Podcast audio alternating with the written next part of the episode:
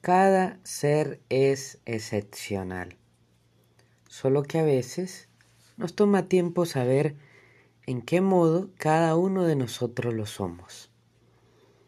Esta historia, escrita por Ana Janet Branagan, titulada Las antenitas de papel, se desarrolla en una colonia de hormigas, donde casi todas deben realizar tareas parecidas.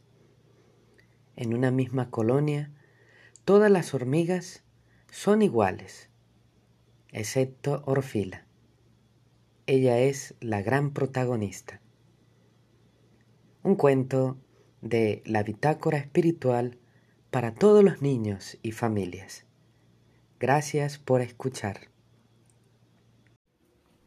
Orfila era una hormiga muy especial. Había nacido sin antenas. Eso provocaba que las demás hormigas se burlaran y se rieran.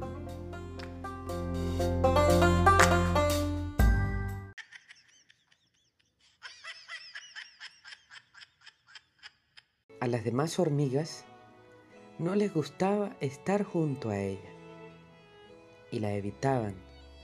Al momento de formar los grupos para jugar o trabajar, cuando tenían que hacer la distribución de los oficios más importantes de la colonia, tales como buscar alimentos, examinar algún nuevo terreno, defender o proteger la colonia de intrusos, excavar túneles subterráneos, reparar el nido y cuidar los huevos, las compañeras se las arreglaban de alguna manera para que siempre le tocara a Orfila el servicio de cuidar los huevos de la reina, pues consideraban ese trabajo aburrido. Sin embargo, Orfila comprendía la importancia de proteger los huevecillos, pues sabía que de ello dependía el futuro de la colonia.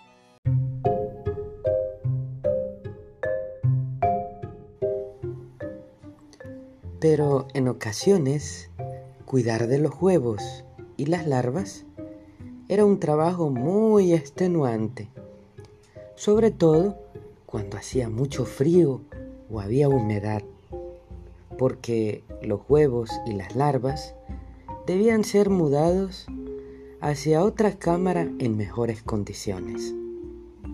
Un día que parecía que iba a ser rutinario, tras un largo servicio, Orfila se había quedado dormida poco más tiempo del acostumbrado. Al ratito de despertar, se percató de que no habían otras hormigas en el hormiguero, ni siquiera su madre, que con frecuencia estaba cerca de ella para evitar que la molestaran demasiado, y pocas veces salía de casa. Así que supuso que algo muy serio debía estar ocurriendo, por lo que decidió investigar.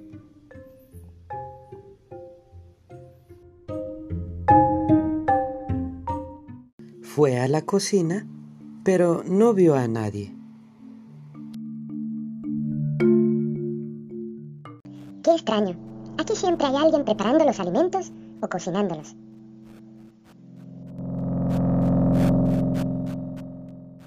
Caminó hacia el almacén. Entró con cautela, mientras observaba con mucho cuidado el lugar. Entonces dijo, Qué raro. Aquí siempre hay un grupo de hormigas ordenando las provisiones y distribuyéndolas en el almacén. De repente recordó la cámara especial, el lugar donde la reina colocaba sus huevos, siempre custodiado y al que no se le permitía a casi nadie entrar. Quedaba justo delante de donde Orfila realizaba su trabajo. Una hoja que hacía de puerta separaba ambas cámaras. Estaba abierta. Lo que pasaba era muy malo. Miró hacia el otro extremo y los pequeños huevos y las larvas estaban solos y hambrientos. ¡Oh, no! ¿Qué estará pasando?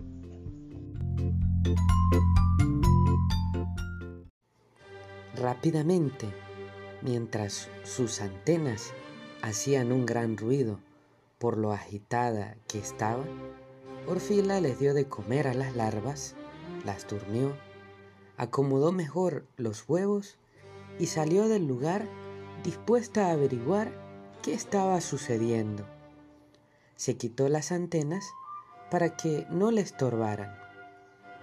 Como no encontró a nadie en el hormiguero ni indicios de daños que pudieran dar pautas de lo que había pasado, decidió subir a la superficie. Al hacerlo, vio algo que la asustó muchísimo, el espantoso oso hormiguero. Jimo estaba colocando todas las hormigas en un cuenco y lo peor, las hormigas estaban entrando por su propia voluntad. Jimo reía y decía, ¡Ja, ja, ja, ja, ja! ¡Qué genio soy! Me comeré un poco hoy y otro poco mañana. Ya luego volveré por los huevos y las larvas. ¡Ja, ja, ja, ja, ja! Mientras decía estas palabras, Jimo se alababa a sí mismo. Hacía sonar de cuando en vez una varita de bambú perforada. Orfila escuchaba la tonada. Entonces entendió. El oso Jimo toca esa flauta y tenía a todas las hormigas de su colonia hechizadas. Qué malvado era Jimo. Tocaba la música especial de la reina. Jimo sabía que la reina no estaba en el hormiguero y que las hormigas creían que era ella quien les hablaba, mientras tocaba la tonada, pero las antenas de Orfila eran de papel y el sonido se filtraba y no tenía en ella el efecto del hechizo.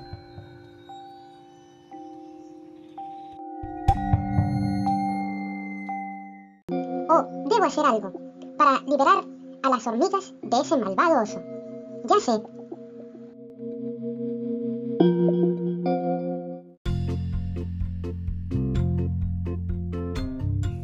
Corrió al otro extremo del hormiguero para salir sin ser vista por Jimo.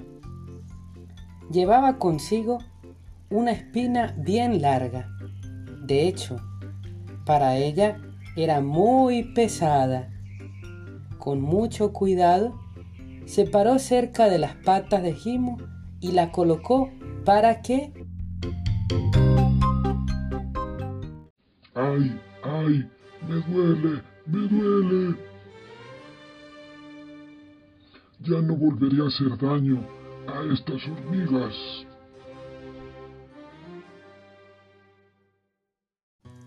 Eso era lo que Orfila quería, que Jimo pisara la espina y ¡zas! Al hacerlo, soltó el cuenco y la varita de bambú cayó colina abajo hasta el arroyo donde se hundió en el agua. Todas las hormigas recobraron el sentido común, salieron del hechizo, corrieron a protegerse en el agujero del hormiguero, cantaban de alegría y emoción. Ya no había tanto peligro, porque Jimo, cojeando y gritando por el dolor, se alejaba. Todos en la colonia estaban felices y agradecidos de que Orfila las hubiera salvado.